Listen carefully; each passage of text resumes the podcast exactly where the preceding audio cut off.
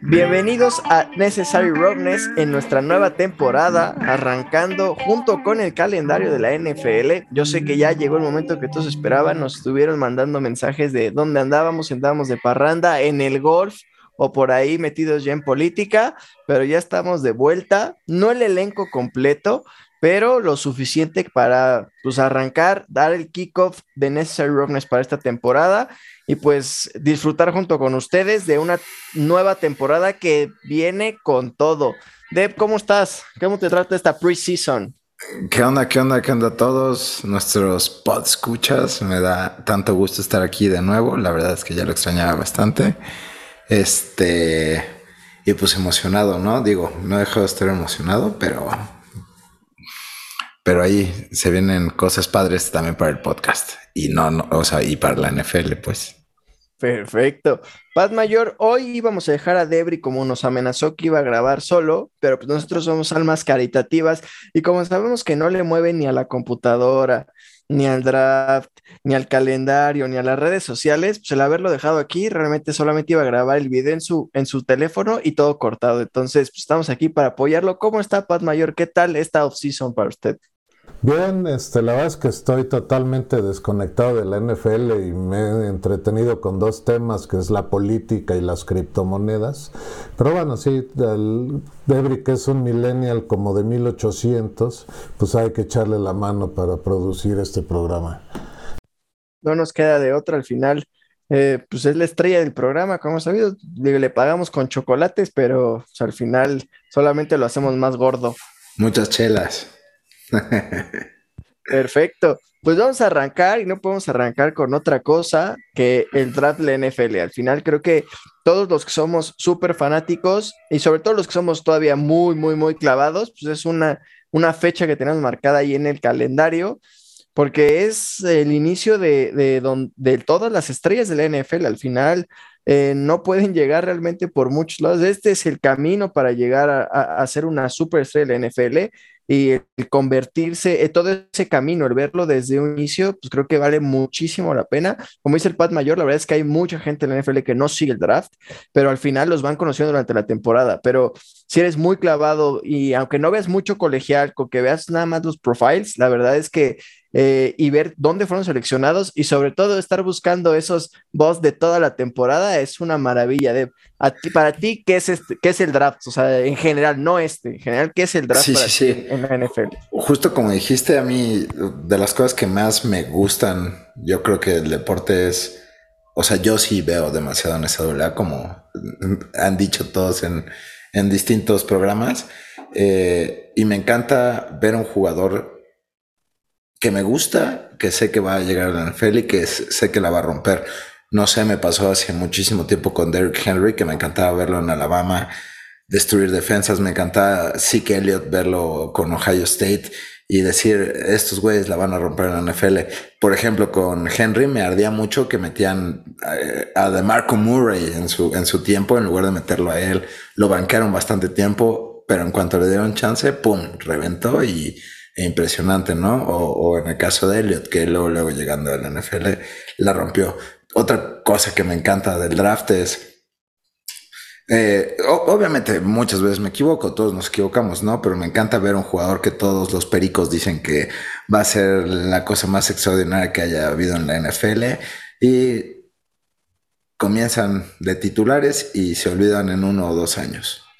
Eso, eso es de las cosas que más me gustan. Y obviamente la emoción de, de saber este, qué, qué, equipos va, o sea, realmente hacen drafts inteligentes o qué equipos eh, pues solamente agarran por agarrar, digamos Browns, digamos Jaguares, ¿no? O sea, pico uno, pico uno, puro Heisman, tipo de esos. En cambio, no sé, podría decir los Chargers, los Chargers me encantan cómo agarran, hacen picks demasiado inteligentes. Para mí ese Tom Telesco es un súper cazatalentos, ¿no?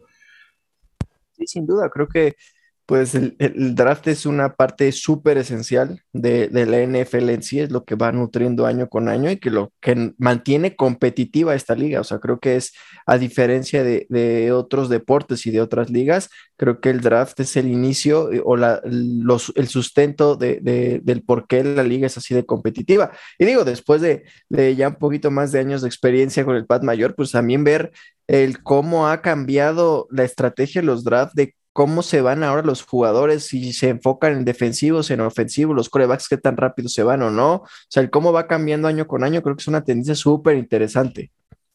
Sí, así es. Yo creo que sí ha cambiado mucho la tendencia porque el juego en la NFL ha cambiado mucho. Es un juego mucho más estratégico, mucho más variado, donde eh, ahora involucran a un mayor número de jugadores durante un juego. Eh, en la antigüedad, eh, prácticamente jugaban los titulares y muy de repente había cambios de jugadores tanto a la ofensiva como a la defensiva. Ahora casi cada jugada cambias el, equipo que está en el campo dependiendo del tipo de jugada que vas a hacer o con la que pretendes engañar al contrario.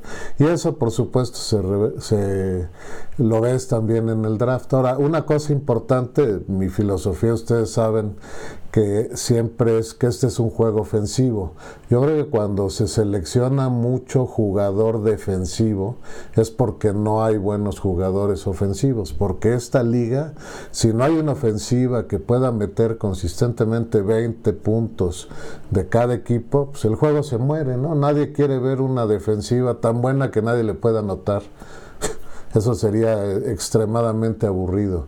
Tampoco eres una defensiva que permite 70 puntos. Tiene que ser algo que cueste trabajo, pero que sí le puedas anotar. Entonces, creo que en el draft de este año se vio un poquito esa falta de ofensivos y se privilegió mucho a los defensivos en el draft.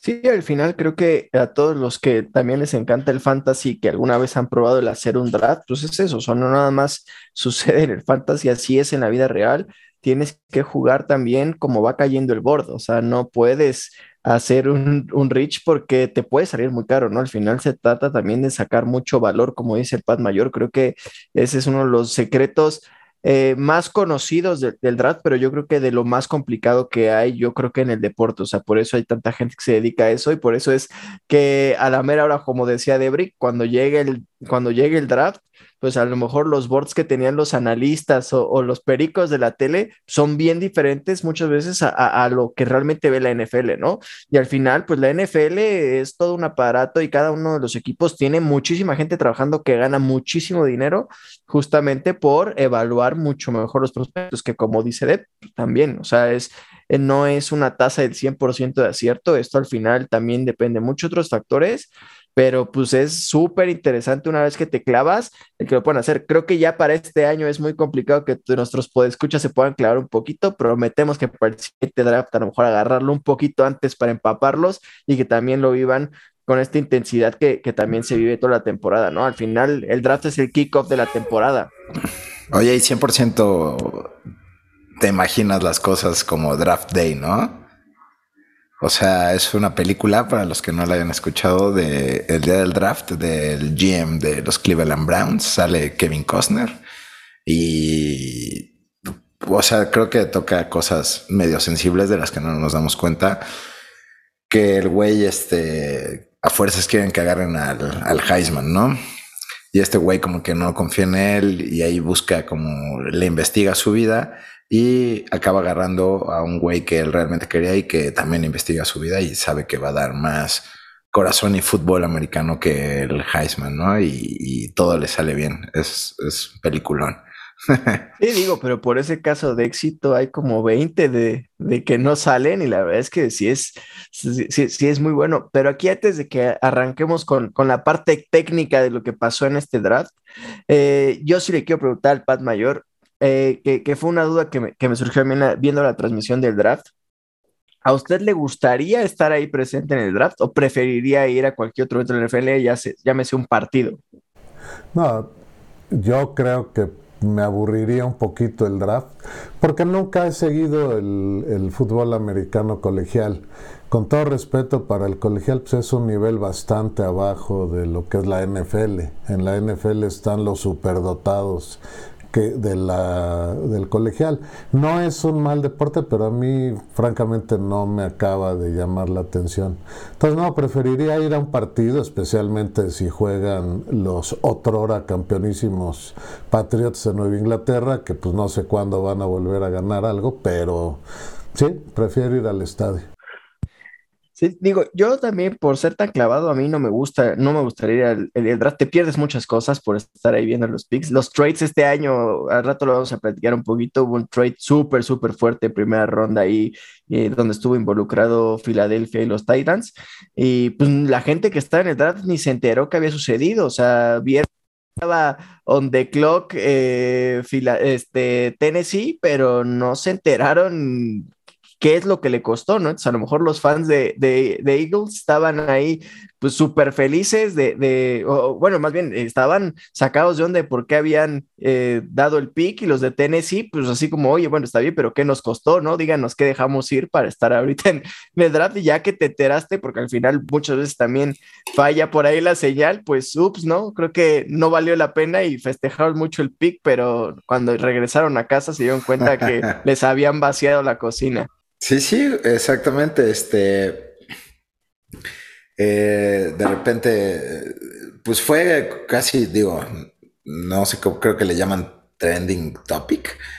De repente estábamos, ah, yo de hecho no pude seguir el draft en vivo, estaba en una boda, pero pues lo estaba siguiendo. Y este, de repente veo ese, ese cambio, digo, órale, órale, me puse a buscar el trade y dije, ¿qué? Y la verdad es que yo no sé en qué están pensando los, los Titans, no sé si van a recargar todo sobre Henry o, creen que realmente Tannehill es un coreback elite. No sé de verdad, de verdad que, estaban pensando. Y bueno, creo que al ratito, en unos momentos vamos a hablar de esto, pero pues los Jets súper bien, ¿no? Sí, digo, o sea, y, y qué bueno que abriste eh, el tema de una vez, porque al final creo que este podcast y nuestros escuchas lo merecen, o sea, subirle un poquito el nivel y, explicar un poquito qué es lo que sucede, ¿no? No nada más, oye, Eagles dejó ir este, la selección que tenía, que en este caso este, fue Traylon Burks, uno de los mejores receptores que había disponibles para este draft, y Tennessee fue por Burks y prácticamente dejó a A. Brown, ¿no? Creo que hay muchas más cosas involucradas que en muchos lados no se dice, ¿no? Y que la información, pues tienes que analizarla y tienes que ser un clavado prácticamente para entender el, por qué lo hicieron, ¿no? Hay muchas, hay muchos factores que, que, involucran el intercambio de jugadores y el por qué sube uno del draft no, y que esto es el punto fundamental de la NFL y por el cual pues, sigue siendo competitiva, ¿no? Que es el tema de los presupuestos y los contratos de los jugadores. Aquí yo sí te puedo decir que la razón por la que se fue E. Brown es porque pedían los contratos y que lo vamos a platicar en un ratito, es ya una locura lo que piden los wide receivers. Lo comentó el Pat Mayor, la liga está cambiando. Esto no sucedía hace años porque hoy en día la, liga ya está muy enfocada en ofensivas y en pasar y pues hoy las estrellas son los corebacks y los wide receivers, por eso son los que están recibiendo esos contratos millonarios. Hace años, por ejemplo, ahorita lo tiene Dallas, ¿no? Con Zeke Elliott, pues le pagaron una millonada porque en su momento el tener un running back eh, que fuera un caballo de batalla, pues realmente era lo que te hacía triunfar en la NFL o que se creía que hacía triunfar en la NFL, por eso le pagaron lo que pagaron para retenerlo. Hoy, pues Tennessee, pues prefirió no hipotecar su futuro pagándole a AJ Brown, dejando ir a AJ Brown con ese contrato multimillonario que le dio Filadelfia porque de este lado, pues también Tennessee tiene que pagarle a mucho más jugadores, no es el único que está en el roster. hasta, ese, hasta ese punto yo estoy 100% de acuerdo, porque además ya vemos lo que pasa cuando pagas tanta lana, pues se caen en sus laureles y listo, no vuelven a jugar en su vida. Eh, hasta ese punto estoy de acuerdo. Y pero los Titanes debieron de haber tomado, o tal vez lo hicieron, el ejemplo de Henry, que creo que Henry firmó 4 o 5 años por 40 millones de dólares, que a mí me parece una cifra razonable para una superestrella, ¿no?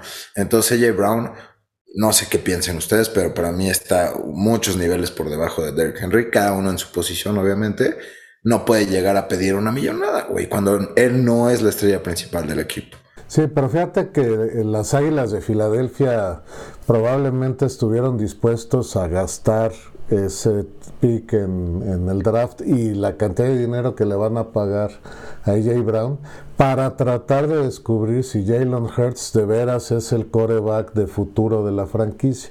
Y ahora que lo que están viendo las águilas es, a ver, vamos a darle armas a este coreback que tenemos, a ver si la hace, y si no la hace, el próximo año se prevé un draft con muchos corebacks de calidad, y entonces si no la hace en esta temporada, agarramos un coreback bueno en la próxima. Yo creo que esa es la inversión que está haciendo Filadelfia con AJ Brown. Sí, totalmente. Y al final todo esto se resume en algo que, que aquí al, al Pat Mayor pues, le va a encantar de que estuvo clavo en política y criptomonedas, que es al final el valor de mercado que tienen los jugadores. O sea, hoy AJ Brown, pues puedes ponerlo tú en perspectiva, por ejemplo, que dices, oye, Henry es el pilar del equipo. Sí, pero pues ya es un corredor que está en la curva hacia abajo, o sea, ya no, el mejor Derek Henry ya no lo vamos a ver, o sea, ya no, ya, ya pasó esa, esa época. Pero hoy, pues al final, con los contratos que dieron a jugadores de menor calidad de AJ Brown, pues pusieron el, el valor de mercado muy arriba y pues no va a poder pedir menos. O sea, al final tú lo acabas de decir. O sea, yo creo que no podría pedir ese dinero si no es del pilar del equipo, pero si a otro receptor más, eh, todavía más adulto, que no ha demostrado lo que sí ha demostrado AJ Brown, ya le pagaste más, pues AJ Brown va a decir, oye, yo me merezco al menos eso. Güey, pero ahí de quién es culpa, ¿el equipo estúpido o de los equipos más estúpidos que copian las estupideces, güey. Pues, güey, así es el mercado y así funciona en el mundo. O sea, al final el Pat Mayor te lo puede decir. O sea, al final nosotros podemos decir, oye, el dólar no debe estar en tanto o una criptomoneda no debe estar en tanto, pero al final esto es oferta y demanda y te tienes que ir ajustando. Y esa yo creo que es, creo que una de las claves muy, muy, muy fuertes que no se ven de este lado como aficionados. O sea, me estás diciendo que no puedes armar un equipazo sin estar pagando sus sueldos. Ah, no, güey. Lo que te estoy diciendo es que justo el tema de que esto esté, eh, el tema del valor de mercado es algo que nosotros no vemos muchas veces como aficionado promedio de la NFL. Tú dices, oye, el general manager dejó ir a, AJ Brown, güey. Qué pendejo, por, perdóname, qué bruto el, el, haberlo dejado ir porque es nuestro mejor receptor. Y tú como aficionado de los Titans estás muy molesto. ¿Por qué? ¿Por qué se fue? Pero al final, un general manager no nada más tiene que ver, oye, si es mi mejor jugador, pero cuánto te va a costar y sobre todo es de aquí en adelante, ¿cuánto voy a estar amarrado? Hoy preguntan los Cowboys con Zeke Elliott si no les encantaría haberles dado la mitad de su contrato, güey. O sea, hoy están pagándole a un corredor que ya no es élite, un super soldazo y lo tienen amarrado de aquí a unos dos años más, güey. ¿Quién se va a llevar ese contrato? ¿Es justo eso? Lo que pasa es que eh, ahí tiene mucho que ver con la filosofía que tiene el equipo y cómo piensa un poquito el dueño, ¿no? Por ejemplo, el, el dueño de los Rams le metió mucho dinero a su equipo, le salió, ganó un campeonato, pero, pero eso no es sostenible. Y el ejemplo más claro de una administración fracasada de este tipo son los vaqueros de Dallas. En cambio, ves otros equipos que se niegan a pagarle cantidades fuertes de dinero a a nadie, incluyendo a Tom Brady, por ejemplo, en los Patriotas, que nunca le dieron un contratote, y eso permitía que sin tener una estrella grande con mucho dinero, pues tenías jugadores poquito arriba del promedio y que cada uno podía hacer su chamba bien. Entonces ahí es un poco la filosofía que tengan los dueños o los general managers o los entrenadores sobre cómo administrar los recursos financieros de los que pueden disponer. Sí, al final también es una cuestión de timing. O sea, ahorita al, general manager de los Rams pues, les van a perdonar todo y lo último que, o sea, y los últimos años también se les van a perdonar. Al final el objetivo aquí es ganar un año de Super Bowl, cueste lo que cueste, independientemente de la filosofía que lleves. O sea, este Super Bowl tuvimos, ¿qué digo? Lo platicamos desde el punto de vista deportivo, pero desde el punto de vista administrativo fueron totalmente dos planteles que son una estrategia totalmente diferente. Los Rams hipotecando todo el futuro por ganar ahora. Y los Bengals que realmente tuvieron que ser pacientes y encontrar ese momento en el cual coincide con Joe Burrow, un coreback súper, o sea, como arriba del promedio en cuestión de, de competencia en su contrato de novato, Jamar Chase en su contrato de novato, T. Higgins en su contrato de novato. Le pudieron pagar, gracias a eso le pudieron pagar a Joe Mixon y poder completar todas las demás partes y agarrar en agencia libre para poder reforzar esa defensiva, que a pesar de que no se vio bien en el Super Bowl, ah, del todo esa defensiva era muchísimo peor de lo que era y tuvieron que, que reforzar con agentes libres que pudieron pagarles gracias a que todos estos estaban en contratos de novato. Entonces tuvieron que encontrar ese momento exacto en el cual aprovechar esa parte. Y por eso es que la ventana de los Bengals tiene que ir all in estos últimos dos años porque va a ser imposible que les puedan pagar a Joe Burrow, a T. Higgins y a Yamar Chase cuando llegue el momento. Y más, con los contratos que están dando hoy en día, va a ser imposible que lo hagan. Ahora, Cincinnati es una administración que no suele dar esos contratos multimillonarios, entonces tienen que aprovechar este momento que tienen. Creo que el momento clave para una franquicia es, digo, lo vamos a ver ahorita que lo platiquemos adelante en las estrategias que han tenido en los últimos años, en el draft es agarra un coreback que sea élite y en cuanto encuentres un coreback novato que sea élite y demuestre, es ahí es donde tienes que ir, porque tienes una ventana de cuatro o cinco años para ser campeón, porque si no, te va a costar mucho trabajo cuando le tienes que pagar. ¿Qué, pagó, ¿Qué pasó con Seattle y Russell Wilson? En cuanto le pagaron a Russell Wilson, tuvieron que deshacerle el equipo. O sea, ha pasado en la NFL y ese es el aprendizaje que tienes. Entonces, por eso creo que es un tema, y, yo también quería reconocérselo al, al general manager de los Rams, que eso a ventana de los cinco años ya la conoce la NFL de hace años, porque es la manera en que, que han podido triunfar o ser, ser este, contendientes muchos equipos, pero la manera en que lo hicieron los Rams no era lo convencional y, era muy, muy criticado hasta que ya salió. Oye, y espérate, yo también tengo que darle un gran aplauso al, al CFO de, de, los Rams. No sé cómo demonios le sigue haciendo para hacer contratos y contratos. Debe ser mexicano ese güey.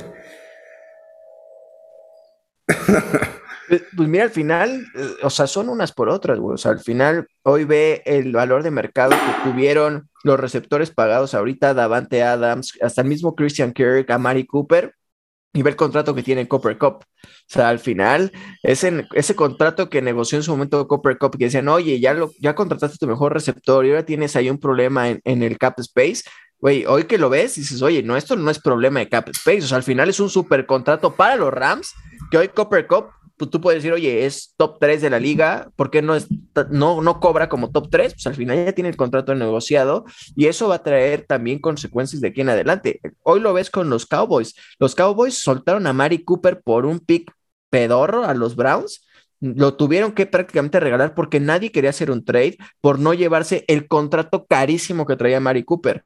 Días después, cuando fichan a Christian Kirk, que firma a Say Jones con Jacksonville, esos contratos, dices, oye, güey, pues si eso te iba a costar, o si eso cuesta hoy fichar a un jugador que no ha probado absolutamente nada en la NFL, pues, güey, los Cowboys se hubieran quedado mil veces con Amari Cooper viendo el valor de mercado que había.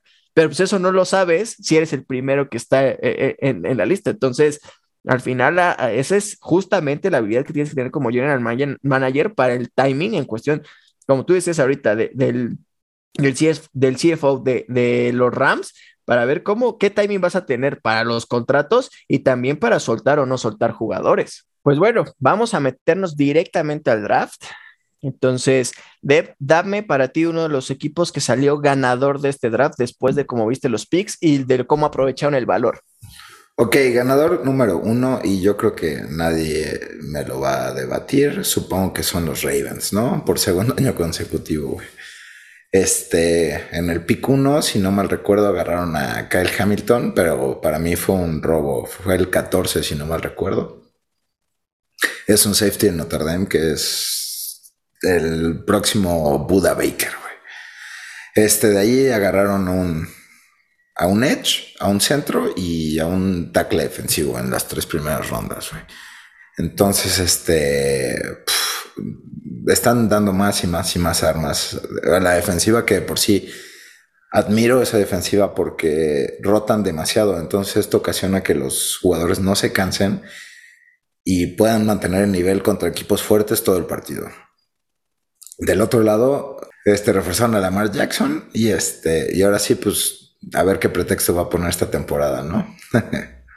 Creo que los Ravens, sí, coincido contigo, es el máximo ganador de este draft. O sea, creo que es año con año es una escuela de cómo agarrar valor en un draft. O sea, la, el valor que dejan caer otros equipos, los Ravens siempre están ahí para rescatarlo. Y eso que hubo cosas muy curiosas en este draft tres o cuatro veces les, les tradearon y les brincaron justamente un pick antes porque saben que eh, los Ravens van siempre por jugadores de Alabama. Entonces, tres veces seguidas se los hicieron, les brincaron antes y llevaron a alguien de Alabama. Hasta la cuarta ya lograron agarrar a su su jugador de Alabama, pero los Ravens eran uno de los que tenían en, este draft. Inclusive sacaron otro para el próximo año, una primera por Hollywood Brown. En pleno draft se, anunció y que justo es eso, ¿no? Al final evitan el, una pieza que estaba inconforme en el plan de juego y demás. Lo que tú acabas de decir, acomodaron a Lamar Jackson. O sea, al final es agarraron valor en el draft, agarraron valor porque para mí Hollywood Brown no vale una primera ¿Qué digo? Al final ahí creo que después de que ves lo de DeAndre Hopkins, entiendes el por qué Arizona lo hizo.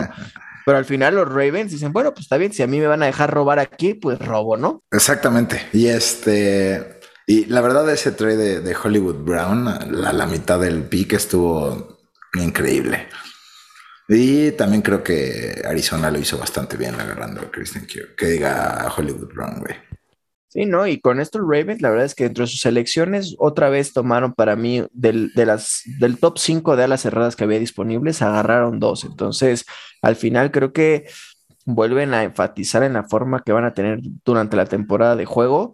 Tienen muy claro hacia dónde van y también todas estas armas rodeando a Lamar Jackson, pues también es esperando y que no nos extrañe, este año o el siguiente deben de renovar a Lamar Jackson y le van a dar un contrato multi multimillonario, pero así es como le puedes dar el contrato multimillonario, tienes que ir dejando jugadores en el camino, aprovechando este valor del draft para poderle pagar a las estrellas que tú quieras mantener, o sea, aquí al final nos puede gustar o no nos puede gustar Lamar Jackson, pero al final aquí a la dirigencia de los Ravens está claro que le gusta y está haciendo todo lo posible por no nada más no abandonarlo, o sea, en, que se quede sin armas con tal de pagarle, sino aguantar lo más posible para poderle pagar y seguir teniendo un, un equipo competitivo y pues robando en cada draft que, se presenta. yo ahorita voy a dar eh, mi ganador, pero primero me quiero ir con uno de los perdedores de este draft y sin duda para mí son los Pats. O sea, los Pats. Eh, creo que el año pasado el perrito de Belichick hizo mejor draft que este año Belichick, honestamente. O sea, creo que el año pasado que estuvo muy de moda, que, cuando lo enfocaron que, que estaba on the clock, el perrito, el único que estaba ahí al pendiente de la computadora. Pero este año, la verdad es que hubo algo muy curioso ahí. Estaban en vivo los Rams transmitiendo el tema del draft porque, pues, como sabemos, los, los, Rams llevan años sin seleccionar en primera ronda, no les importan sus picks de primera ronda.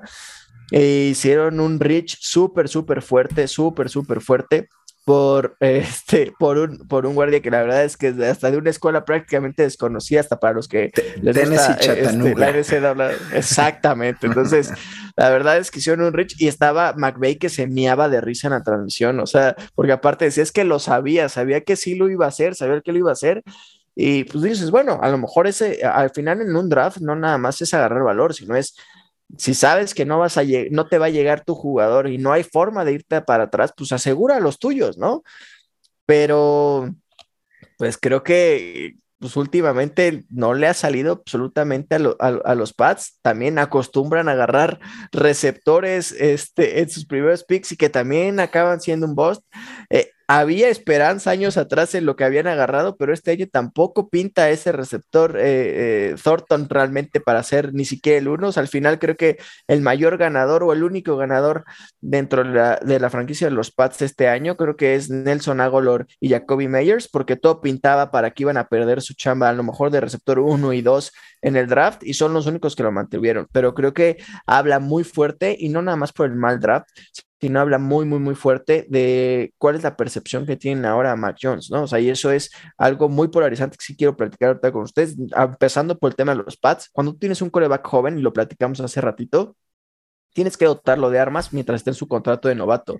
Y tanto los pads como los Bears, que ahora seguramente vamos a platicar un poquito más adelante de los Bears, pues parece que están queriendo que no triunfe realmente ni Justin Fields ni en este caso Mac Jones. O sea, en el caso de Mac Jones le traen otra vez ficharon más corredores, o sea, no piensan utilizar a Mac Jones, o sea, realmente si para eso ibas a traer a Mac Jones, para no darle armas Y no obstante, no darle armas, darle, enfocarte más en el juego terrestre, pues ¿para qué subiste el año pasado por? O sea, ¿para qué tomaste en primera ronda a el, mismo que acaban de traer ahorita a los Raiders, a Steadham, sin ningún problema pudo haber llevado esta ofensiva si lo que no quieres es lanzar, si lo único que quieres es correr, sin ningún problema puedes haber quedado con él y gastar ese pick de primera ronda en proteger mejor o enfocar mejor tu juego terrestre que en ir por un coreback en primera ronda. Sí, estoy de acuerdo y además eso justo que acabas de decir de atascar de corredores, güey, tienes hasta tres corredores que te pueden sacar la chamba y más por el sistema de juego que tiene Belichick. Y vas y agarras otros dos, o sea, ¿qué van a hacer con ese cuerpo de corredores? Güey? No, no, no tengo absolutamente ninguna idea. Y fuera de ahí, este, pues agarraron defensivos, güey. Defensivos. Ah, agarraron por ahí un coreback, creo, ¿no? Sí, ya para, pero pues era el coreback que todos los scouts y los analistas veían como que iba a ser el, el, perfecto backup para una franquicia de la NFL, o sea, ese coreback que nunca te va a dar el nivel para ser el titular, pero siempre te va a dar el nivel para estudiar bien las jugadas, que es muy clavado, que, que desarrolla muy bien el juego, pero pues no tampoco para ponerlo en práctica. Aquí sí quiero meter un poquito de polémica y, que nos platique el Pat Mayor qué opina de lo que está pasando con Belichick. Creo que a la salida de Tom Brady le ha costado le ha costado trabajo a la franquicia como tal y es totalmente esperado. O sea, un, o sea, el que es para muchos el, el GOAT de este deporte, pues es complicado levantarte después de que se va, pero creo que ha tomado muchas decisiones desde el año pasado en agencia libre con todo ese capital que tenían para pagar y todas las contrataciones que hicieron, todo lo que pagaron, el cómo se han limitado. Y este año, esas, todas esas este, selecciones de draft, eh, ahí un poquito dudosas ¿Cree que ya haya llegado el final? ¿Belichick se volvió loco? ¿Qué está pasando? Pues sí, puede ser. La verdad es que eh, parte del éxito de algunas personas en la vida, además del trabajo intenso, inteligencia, pues necesitas un poquito de suerte, ¿no? No importa a qué te dediques. Y Belichick tuvo la gran fortuna de que le cayera del cielo un coreback que se convirtió en el mejor coreback en la historia hasta ahora. Quién sabe hasta cuándo lo va a hacer. Eh, yo creo que Belichick sí perdió un poquito la brújula cuando se fue Brady porque tuvo que empezar a tomar decisiones que durante muchos años no, no era tan evidente que fueran malas, porque tenía un sistema de juegos y jugadores que hacían funcionar a jugadores mediocres, los podían eh, integrar en la lógica, sobre todo en la ofensiva, pero ahora sin un coreback de élite, pues la verdad es que se notan mucho las limitaciones de los corebacks que han estado después de Brady. Los dos, Cam Newton y Mac Jones, pues no son del nivel de, Brady. No creo que Mac Jones vaya a llegar a ser una estrella del NFL.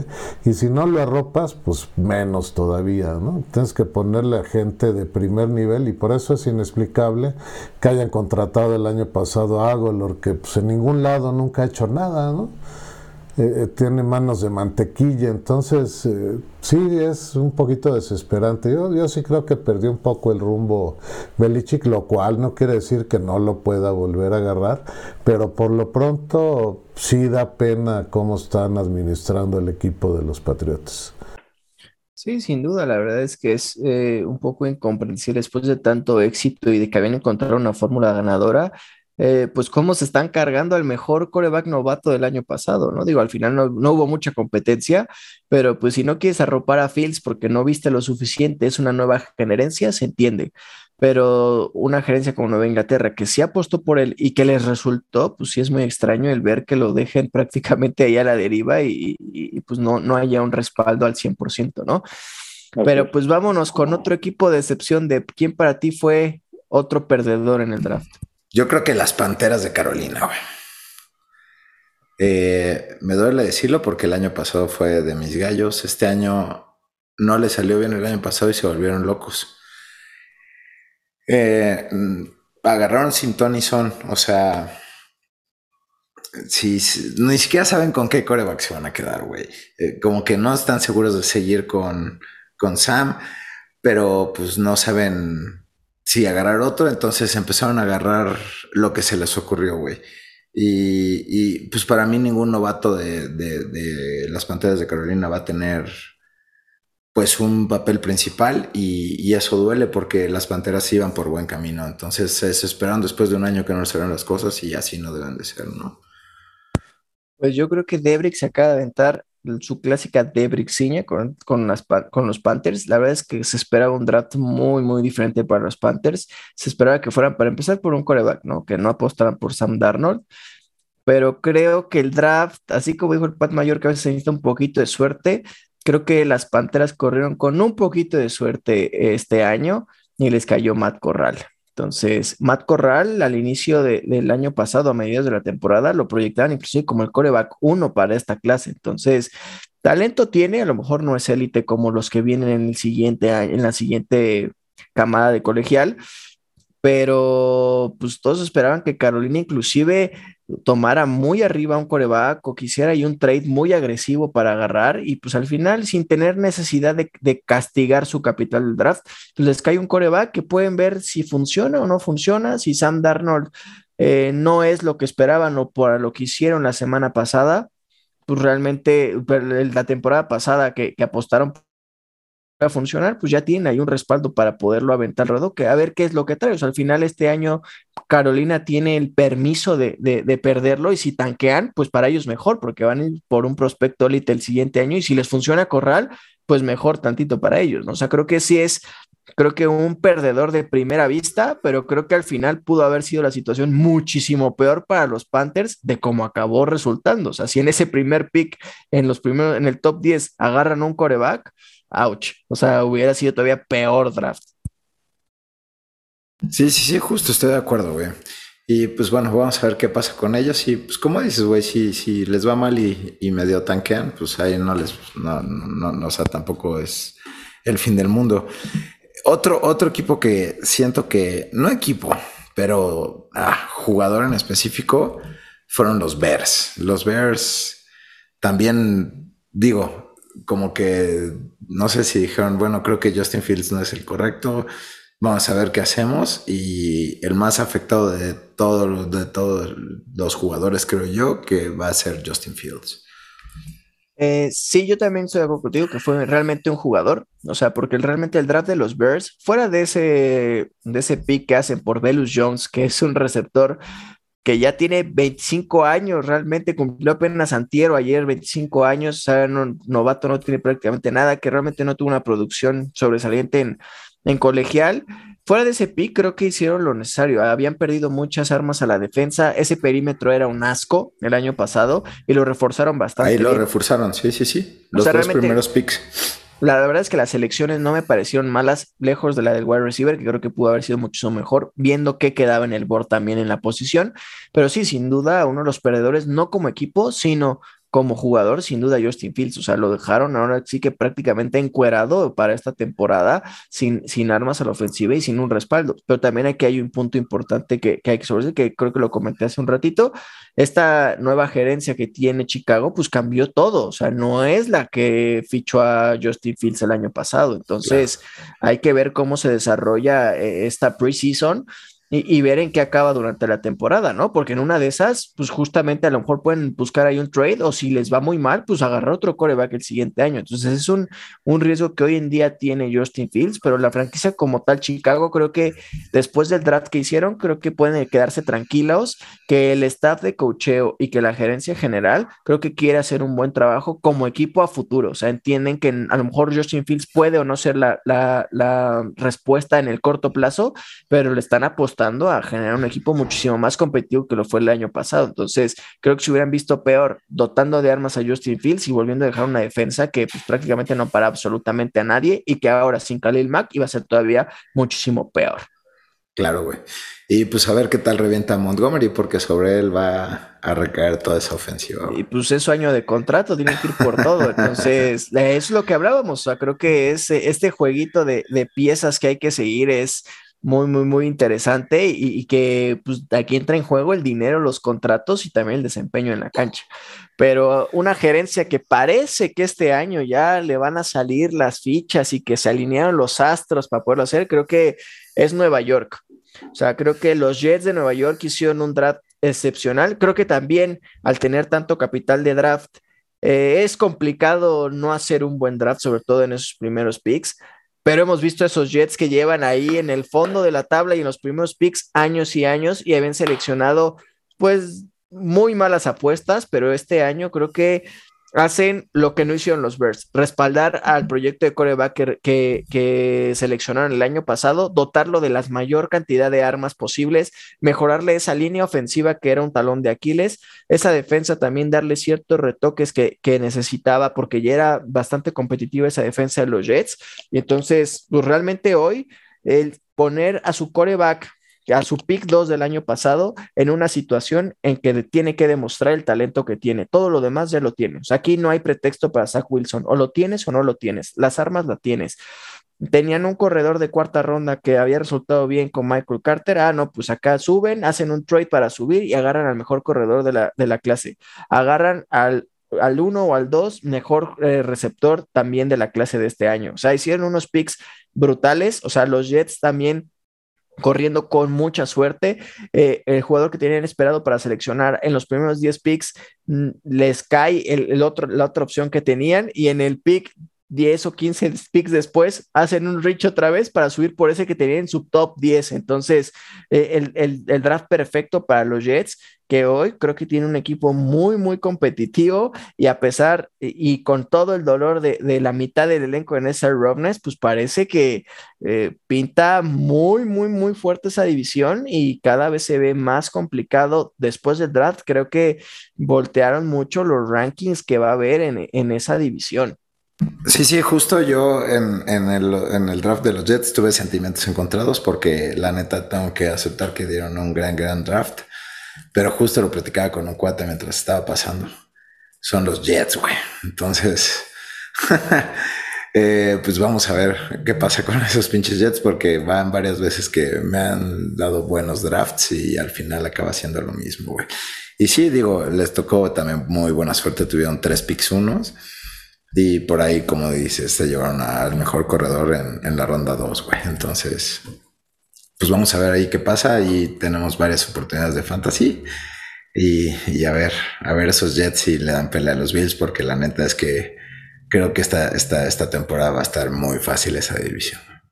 No, y yo no creo que esté muy fácil, la verdad, ¿eh? o sea, creo que va a estar muy competida y creo que veo a Nueva Inglaterra un pasito atrás de todos los demás, porque creo que tanto los Jets como Miami confiaron en su coreback que seleccionaron, no ahora sí que se van, a, se van a morir con su error o con su acierto, pero, o sea, al final Miami no tuvo un mal draft, si lo quieres ver en nombres, pero al final el draft de Miami se resume en que este año seleccionaron a Tyreek Hill. Y hoy no hay un Tyreek Hill en, en, en el draft, o sea, no había un rookie, un Tyreek Hill. Entonces, esa es la selección élite de Miami, que creo que es un súper acierto.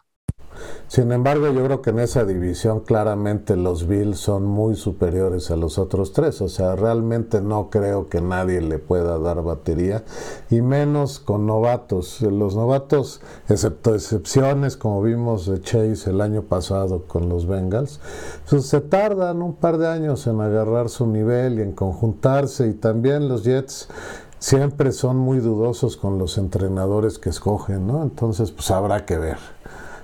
Sí, creo que dice algo el Pat Mayor súper, súper claro. O sea, sí hay que dejar súper claro a toda la gente que en esta generación no había un Jamar Chase. O sea, un Jamar Chase no había en este, en este draft. Entonces, no esperen ni que Garrett Wilson, ni que Drake London, ni que Traylon Burks sean del impacto que tuvo Jamar Chase en su primera temporada. O sea, lo que hemos visto de Justin Jefferson hace dos años y lo que vimos de Jamar Chase el año pasado no existe. Sí, no son, son jugadores especiales, güey, la neta. Eh, yo, bueno, no sé si tal vez me estoy adelantando, pero quiero dar una mención honorífica al draft de los Texans, güey. Y sobre todo por una, una cosa que hicieron, este, que fue jugársela con Mills, güey. Eso la verdad me gustó bastante porque al menos a mi forma de ver las cosas, él no lo hizo mal después de tener el peor equipo a mi gusto de la NFL el año pasado. Los Tejanos confiaron en él, no fueron a buscar quarterback y la neta se armaron bastante bien en posiciones como claves en eh, donde estaban adoleciendo. De hecho, por ahí hicieron un, un cambio doble con Filadelfia Miami para poder agarrar un GAR. o sea, pues tal vez da risa, güey, pero pues no, lo están protegiendo y eso, eso me parece excepcional. Por ahí agarraron un, el receptor de Alabama, que la neta ese güey es una máquina.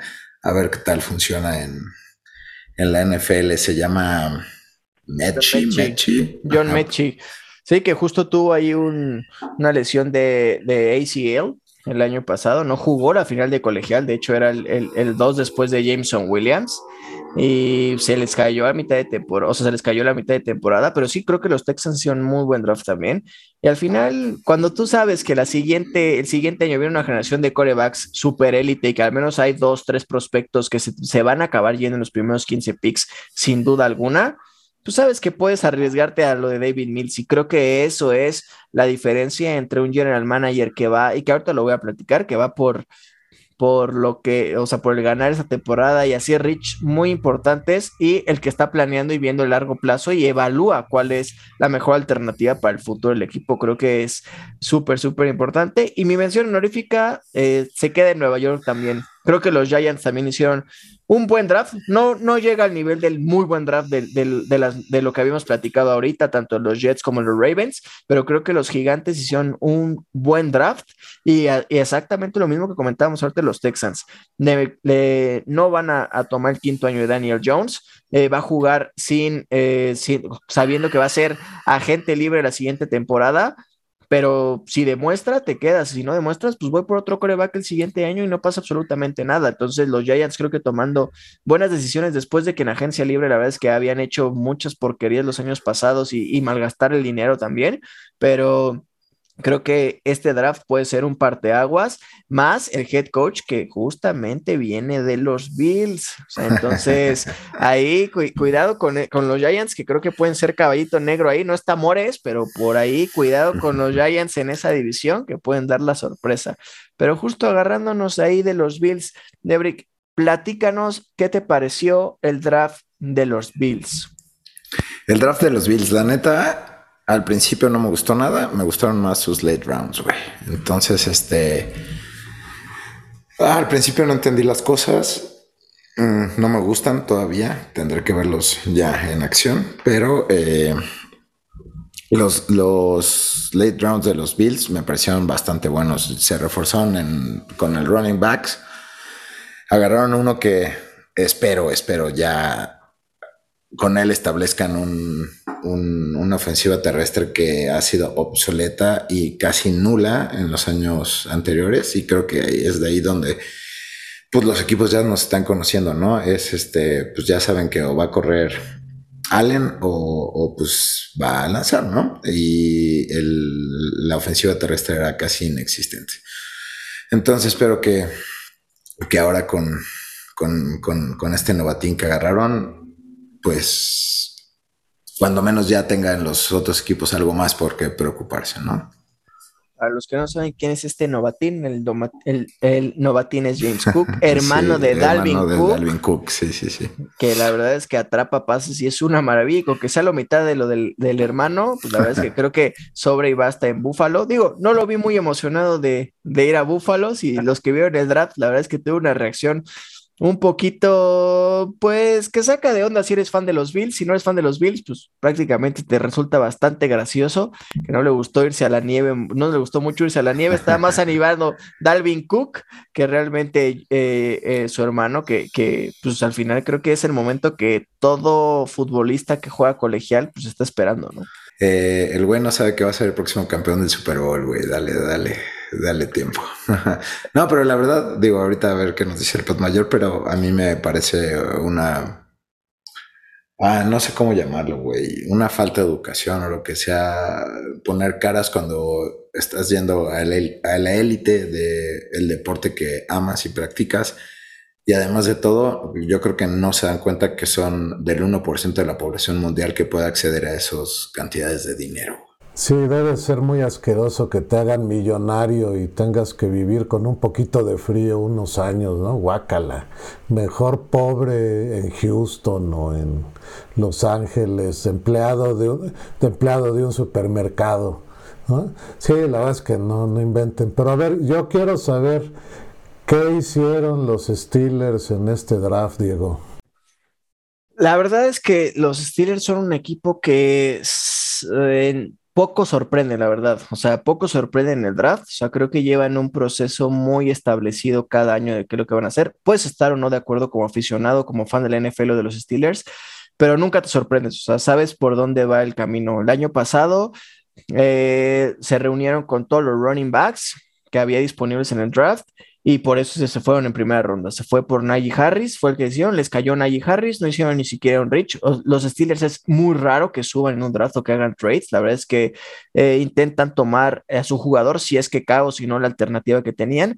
Entonces, este año no fue diferente. La verdad es que sabíamos la necesidad que había de coreback. O sea, creo que la principal necesidad que tenía el equipo, creo que a nivel defensivo la defensa es promedio alta y pues es muy competitiva, los mantuvo compitiendo los últimos tres años con el cadáver de Big Ben ah, del lado ofensivo. Entonces, es un equipo que si lo dotabas de, ciertas eh, piezas, creo que sigue siendo competitivo. A lo mejor no creo que llegue a la élite de, de los Bills hoy en día, de los Chiefs, de los Rams, pero creo que sigue siendo un equipo competitivo y la cultura en, Pittsburgh es, pues aquí no tanqueamos, ¿no? Aquí siempre vamos a entrar a playoffs y pues, lo mismo eh, lo tiene Tomlin, ¿no? Durante toda su estancia de más de 14 años en los Steelers, no ha tenido una temporada perdedora y pues no iba a empezar en esta tampoco, ¿no? Entonces, nos sorprendieron, fueron a visitar a todos los corebacks disponibles que había, había ahí la duda de pues, qué tanto iban a hacer el Rich por él, porque pues en todas las tablas estaba que se iban dos corebacks en los primeros 15 picks, nosotros teníamos el pick 20, la verdad es que sorprendió que cayeran tanto los corebacks y creo que cuando le cae la selección 20 a los Steelers y siguen todos los corebacks disponibles, pues todos sabíamos que iba a suceder, ¿no? O sea, Pittsburgh sin dudarlo iba a ir por un coreback teniendo todas las opciones abiertas creo que es un draft mientras se desarrolló y otro draft cuando acaba la, opinión que podemos tener como, como analistas o como fans de los Steelers. ¿Por qué? Porque al final, cuando cae el pick 20 dices, oye, pues si era lo que quería, no se, no se está, o sea, nadie creyó que los corebacks iban a caer tanto durante el draft. Lo lógico es, pues ve por el coreback que había seleccionado, tuvieron la oportunidad de decirse, es que no es el que me cayó, es el que yo quería, fueron por Kenny Pickett, que creo que eh, creo que puede, es el coreback que estaba más probado para ya jugar en la NFL. Está bien, ahora no, no va a cambiar de ciudad.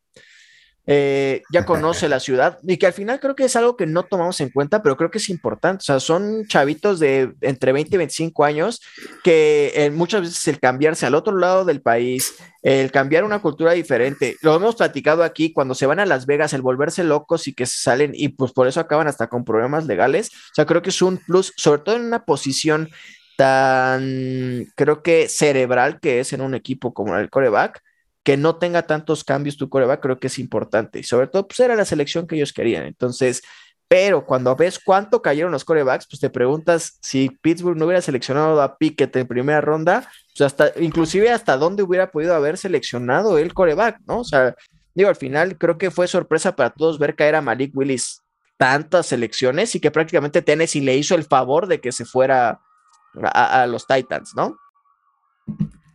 Yo yo aquí quiero aclarar algo. Diego dice, nadie se lo esperaba. En el grupo de WhatsApp pusimos nuestros cinco corebacks que creíamos que se deben ir por orden. Y obviamente yo les dije que Pickett iba a caer en Pittsburgh porque pues ya estaba ahí, ¿no? Y dijeron, no, no, no, estás loco. El ganador fui yo, le obtiné a 3 de 5, no estuvo nada mal. Aquí hay que aclarar algo, porque a ver, aquí lo que yo acabo de decir aquí en el podcast y va a quedar grabado es que es sorprendente cuánto cayeron los corebacks, ¿no? Cuánto cayó, o sea, en general los corebacks no esperaba eso, o sea, Pittsburgh yo no pensé que fuera ni alcanzar coreback en el pick 20, o sea, yo pensé que tenía que haber un Rich y después del trade que hizo los, que hizo Nueva Orleans de subir al pick 11 antes del draft dije, estos güeyes van por, por, por coreback, o sea, inclusive ahí había varias opciones de los que, de que se iban a ir. Y, en cuestión de talento, yo sí creo que el mayor potencial en cuestión de juego te lo puede dar Malik Willis, pero sí, yo te lo dije, el más preparado para jugar ahorita es Kenny Pickett y pues Pittsburgh, pues a eso le apostó y digo, al final nunca le ha salido mal. Pero digo, eso fue el tema de corebacks, o sea, que al final fue el, el primer pick de Pittsburgh. En general, el draft a mí me gustó. Eh, creo que George Pickens en el segundo pick es un robo total en cuestión de talento eh, eh, en, la NFL. A mí me sorprendió que se fuera después de varios jugadores con, o sea, con profiles muy, mucho más, mucho más limitados. Ha tenido problemas extracancha y es por eso que cayó tanto. Pero pues al final creo que con talento es un súper receptor que si no tuviera esos problemas extracancha, sin duda se hubiera ido en los primeros 20 picks. Entonces, y, con eso le sumas la fama que tiene y, el, y, comprobado que Pittsburgh tiene para agarrar receptores en el draft, pues creo que es un, un pick muy, muy importante. En cuarta fueron por Calvin Austin, que fue uno de los tiempos más rápidos en, en el combine.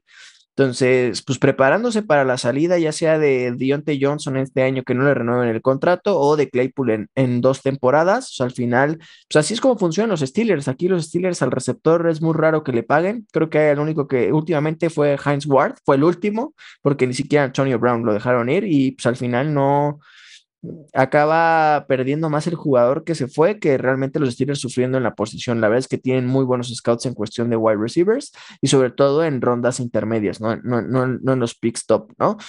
Eh, reforzaron otra vez la defensa ahí para, para pues, al final David Push no es la, no es la solución, agarraron ahí un par de, de jugadores híbridos y al final a mí el pick que me sorprendió un poquito fue el último, el de agarrar otro coreback. Pero digo, al final ya cuando estás en una sexta, séptima ronda, pues ya son prácticamente dardos, ¿no? O sea, realmente no tiene mucha importancia.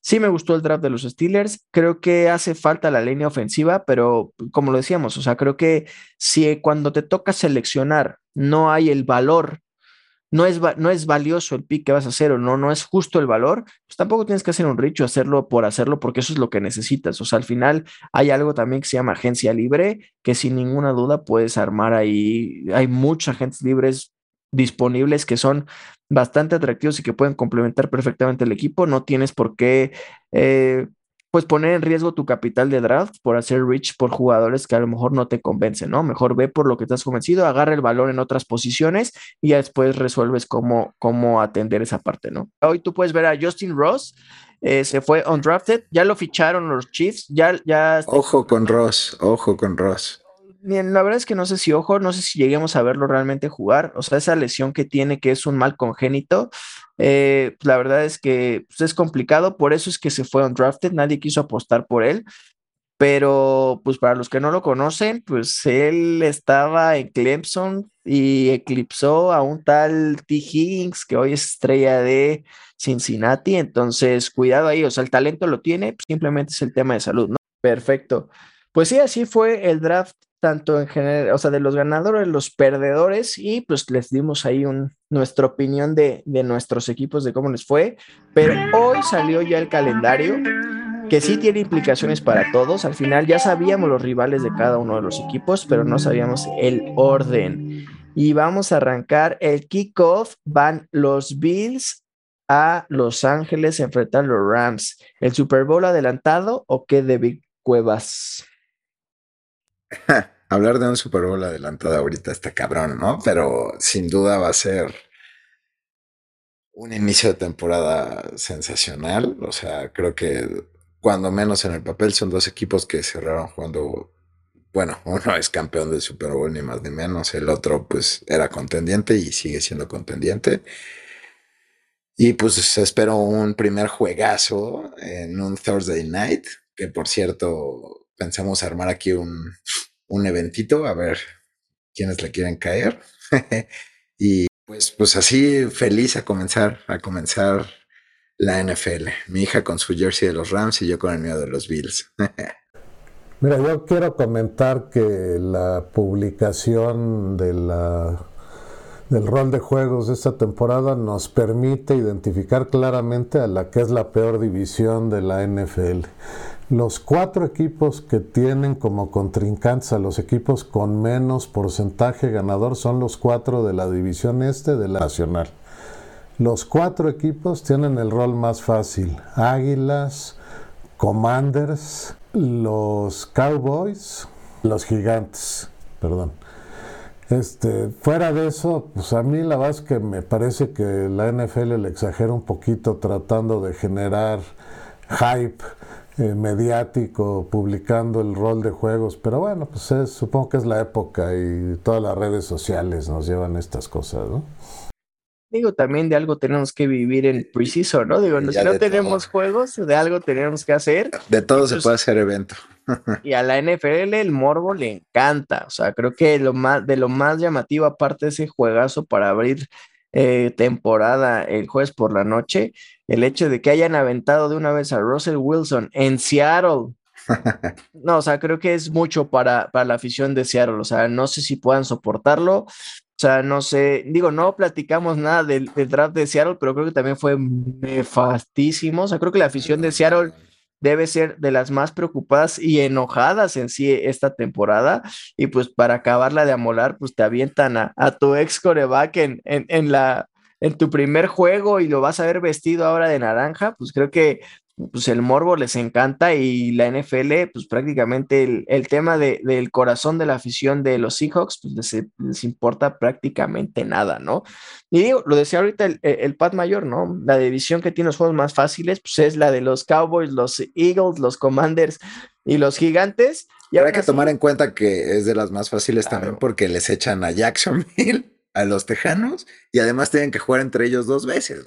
Pero aguántate esto, porque los Cowboys es de los equipos que más Sunday Nights tiene esta temporada, junto con los Bucks, eh, Kansas City. O sea, dices, bueno, ahí lo entiendo. Algo que no entiendo es solamente un Sunday Night para los Rams. O sea, ¿cómo puede ser que el campeón del Super Bowl tenga un solo Sunday Night?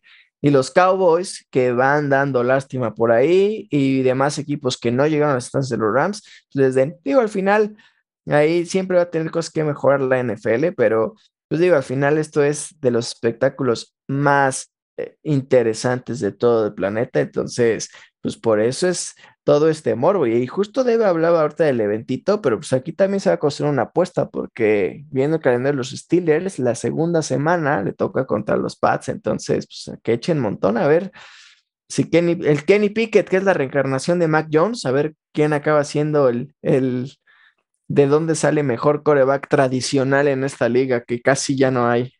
El que sea local va a ganar. Hablando de apuestas, Diego, todavía no te pago tu jersey que me ganaste la temporada pasada, pero ve pensando cuál va a ser nuestra apuesta de este año, güey. Ah, sí, ya todos te conocemos, yo te, yo te conozco todavía más. al final no me sorprende, esto es totalmente normal. Pero la verdad es que el, colmo del cinismo está en que ya lo hagas público en el podcast. Pero, pues digo, con este cierre maravilloso de... Vas a aparecer en el próximo programa con tu jersey de cámara, relájate. Pues ya lo dijeron, pero pues si nos vamos a tardar igual de aquí a que empiece la temporada, como los tardamos, este tiene muchísimo tiempo. Pero bueno, pues ya les dejamos con este, con el calendario de la NFL échenle un vistazo, platíquenos ahí en redes sociales qué fue lo que más, de, qué partido les llama más la atención, sobre todo de semana uno, cuál se mueren porque ya esté. Agenden pues, sus idas a ver algún partido.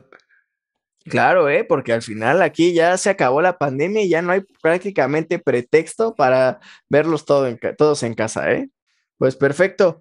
Esto fue Necessary Roughness. Vámonos, Pat Mayor. Muy bien, muchas gracias por acompañarnos a todos y nos veremos toda la temporada. Debrick, vámonos. Este, feliz de estar de regreso grabando con ustedes, de verlos otra vez, ya los extrañaba y este, y pues a disfrutar esta temporada que ya faltan escasos meses. Yo soy Diego y este es mi último programa sin mi jersey de cámara les damos la bienvenida a esta nueva temporada de Necessary Roughness y nos vemos la próxima semana. Adiós.